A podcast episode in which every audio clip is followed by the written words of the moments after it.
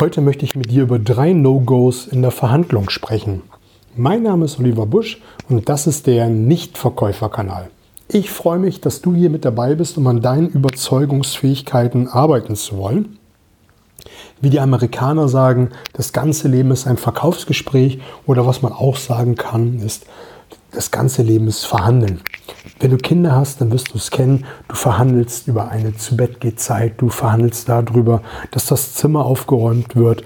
Wenn du ins Business schaust, dann verhandelst du mit Kunden über einen Rahmenvertrag, also wie viel er bei dir investieren soll, wie groß die Abnahmemenge ist.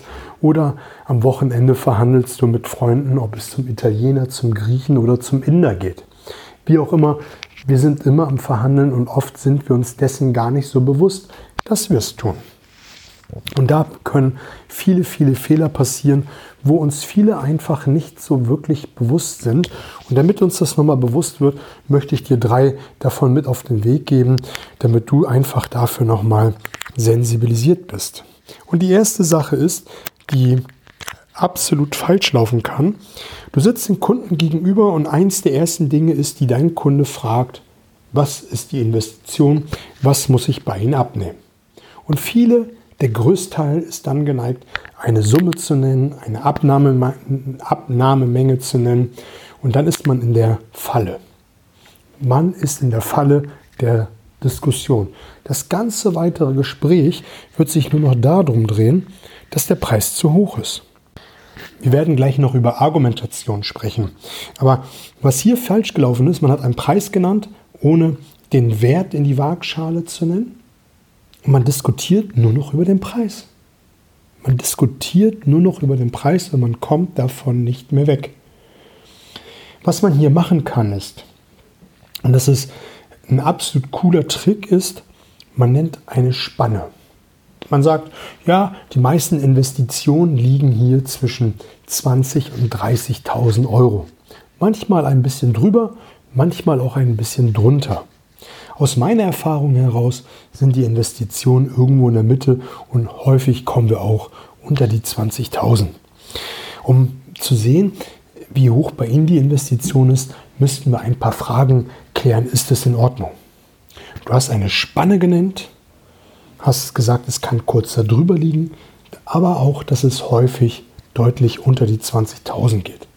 Und dann hast du leicht den Bogen ähm, rübergeschwenkt zur Bedarfsanalyse, indem du gefragt, gesagt hast und gefragt hast, dazu müssten wir ein paar Fragen stellen, ist es in Ordnung?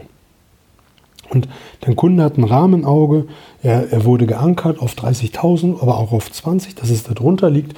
Und dann hast du nämlich ihn geöffnet für die Fragen, dass man erstmal gucken muss, was für ihn gut und richtig ist.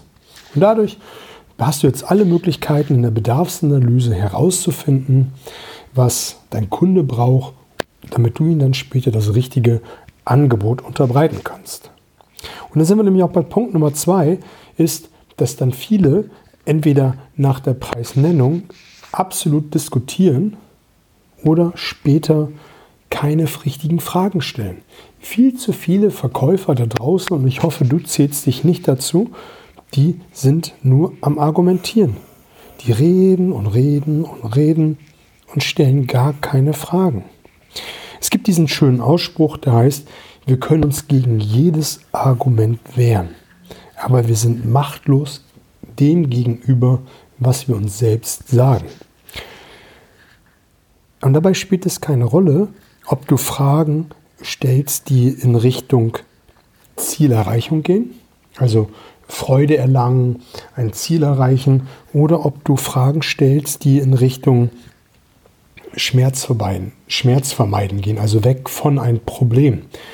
Dazu ist ja dieses Spin-Selling ja besonders geeignet, dass du ein Problem aufdeckst und dann das Problem vertiefst durch gute Fragen. Und das machen dann auch viele Verkäufer im Ansatz schon richtig.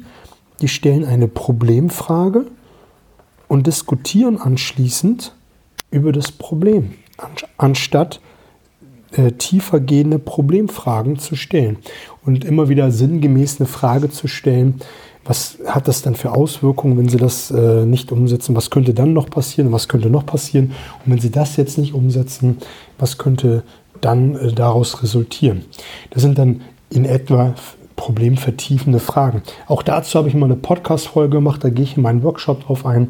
Aber die, jetzt soll es erstmal darum gehen, dich nochmal zu sensibilisieren und dich darauf aufmerksam zu machen, dass du viel, viel mehr fragst. Denn jede Diskussion ist ein verlorener Kunde. Jede Diskussion ist ein verlorener Kunde. Die Diskussion wirst du mit, mit einer guten Argumentation immer gewinnen. Aber den Kunden hast du verloren. Also überleg dir im Vorfeld gute Fragen, die du stellen kannst. Oder komm zu meinem Workshop und ähm, stell dann die Fragen im Verkaufsgespräch. Also, genau das solltest du tun. Der dritte Punkt ist, das Angebot zu früh präsentieren oder in der falschen Sprache. Und damit meine ich jetzt nicht äh, in Englisch, Französisch oder Chinesisch, sondern ich meine es wirklich, dass du, wenn du einen Kunden hast, der hinzu motiviert ist, dass du dann anfängst, in der Weg von Sprache zu motivieren. Also ähm, das sind, jetzt habe ich fast den Faden verloren. Also entweder bist du hinzu oder weg von und dein Kunde ist äh, hinzu oder weg von. Und wenn du hinzu motiviert bist, also das sind ja die Ver Vertriebler ja häufig, die sind hinzu ein Ziel motiviert. Und wenn du jetzt dein Produkt in den schönsten Farben ausmalst, also all das, was er damit erreichen kann, aber dein Kunde weg von, er möchte dieses Problem nicht mehr haben, motiviert ist, dann wird er das nicht verstehen. Viele Geschäftsführer sind ähm, global. Das heißt, sie brauchen wenig Information, um eine Entscheidung zu, zu treffen. Die bringen Sätze so wie, habe ich verstanden, das passt. Du sendest zwei, drei Informationen und dann kommt immer, das passt. Aber es gibt Kunden, das hört man raus, wenn man genau zuhört, die sind sehr detailverliebt. Die wollen alles bis ins Haarkleinste wissen.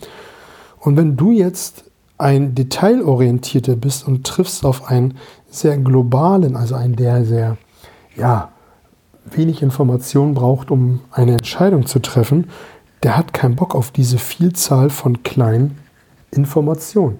Der will hören, dass es passt, dass es das Richtige ist, was die Investition ist, was die Rahmenbedingung ist, fertig.